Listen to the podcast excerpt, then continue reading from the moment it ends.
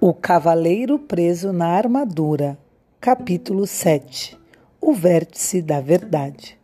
Centímetro a centímetro e mão após mão, o cavaleiro escalou a montanha, os dedos sangrando de apoiar-se em pedras afiadas. Quando estava quase no topo, seu caminho foi bloqueado por uma imensa rocha.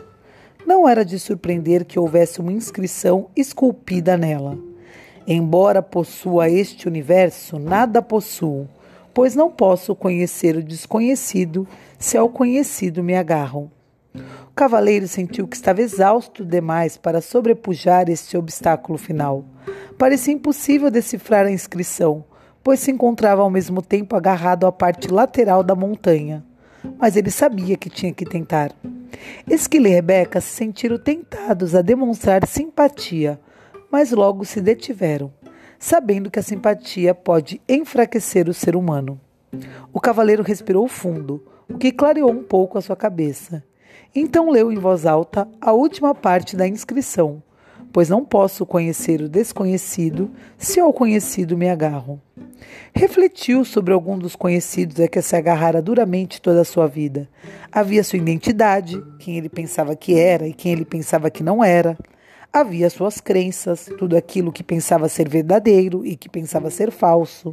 E havia seus julgamentos, as coisas que considerava boas e as coisas que considerava ruins.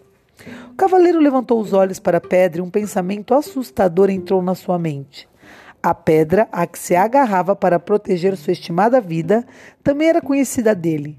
A inscrição não queria dizer que ele teria de se desprender e cair no abismo do desconhecido? Você compreendeu certo, cavaleiro, disse Sam. Você tem de se soltar. O que você está tentando fazer? Matar a nós dois? O cavaleiro gritou. Na verdade, estamos morrendo bem agora, disse Sam.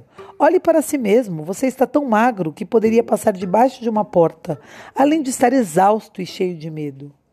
O meu medo agora nem se compara com o que eu costumava sentir, disse o cavaleiro. Se é assim, então se solte e acredite, disse Sam. Acreditar em quem? O cavaleiro retrucou com a cabeça quente. Ele já estava farto da filosofia de Sam. Não quem, Sam replicou. Não é um quem, mas um isso. Isso? replicou o cavaleiro. Sim, disse Sam. Isso. A vida, a força, o universo, Deus, como você quiser chamar isso. O cavaleiro olhou por cima do ombro, para a fenda aparentemente sem fim, terra abaixo. Solte-se, Sam sussurrou, pressionando. O cavaleiro parecia não ter escolha. Suas forças se esvaíam. O sangue escorria pela ponta dos seus dedos agarrados à pedra. Acreditando que morreria, o cavaleiro se soltou e mergulhou nas profundezas infinitas de suas memórias. Ele relembrou tudo em sua vida pelo que havia culpado sua mãe, seu pai, seus professores, sua esposa, seus amigos e todos os outros. À medida que mergulhava ainda mais fundo no vazio, desprendia-se de todos os seus julgamentos que fizera contra essas pessoas. Caía mais e mais rapidamente, sentindo vertigens com sua mente descendo até o coração. Então, pela primeira vez, viu sua vida com lucidez, sem julgamentos e sem desculpas.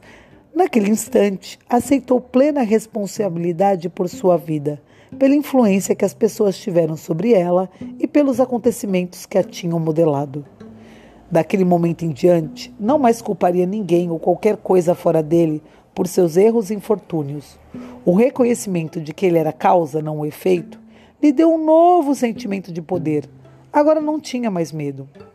Um senso desconhecido de calma o envolveu e algo estranho aconteceu. Ele começou a cair para cima. Sim, embora parecesse impossível, ele estava caindo para cima, subindo para fora do abismo. Ao mesmo tempo, ainda se sentia conectado à parte mais profunda dele, de fato. Sentia-se conectado ao próprio centro da Terra. Ele continuou caindo cada vez mais alto, sabendo que estava unindo tanto ao céu quanto à terra.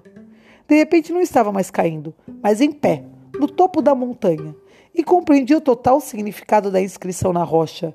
Ele se desprendera de tudo que temia e tudo que tinha conhecido e possuído. Sua vontade de abarcar o desconhecido tinha libertado. Agora, o universo lhe pertencia para experimentar e desfrutar. O cavaleiro permaneceu no topo da montanha, respirando profundamente. Uma sensação irresistível de bem-estar percorreu seu ser. Ele foi ficando atordoado com o encantamento de ver, ouvir e sentir o universo que o circundava inteiro. Antes, o medo do desconhecido embotara seus sentidos, mas agora ele era capaz de experimentar tudo com uma clareza de tirar o fôlego o calor do sol da tarde, a melodia da gentil brisa da montanha e a beleza dos contornos e cores da natureza, que pintava a paisagem tão longe quanto seus olhos podiam ver, encher o cavaleiro de um prazer indescritível. Seu coração transbordava de amor por si mesmo, por Juliette e Christophe, por Merlin, por Esquilo e por Rebeca, pela vida, por esse mundo inteiro e maravilhoso. Esquilo e Rebeca observaram o cavaleiro ajoelhar, lágrimas de gratidão chorrando dos seus olhos.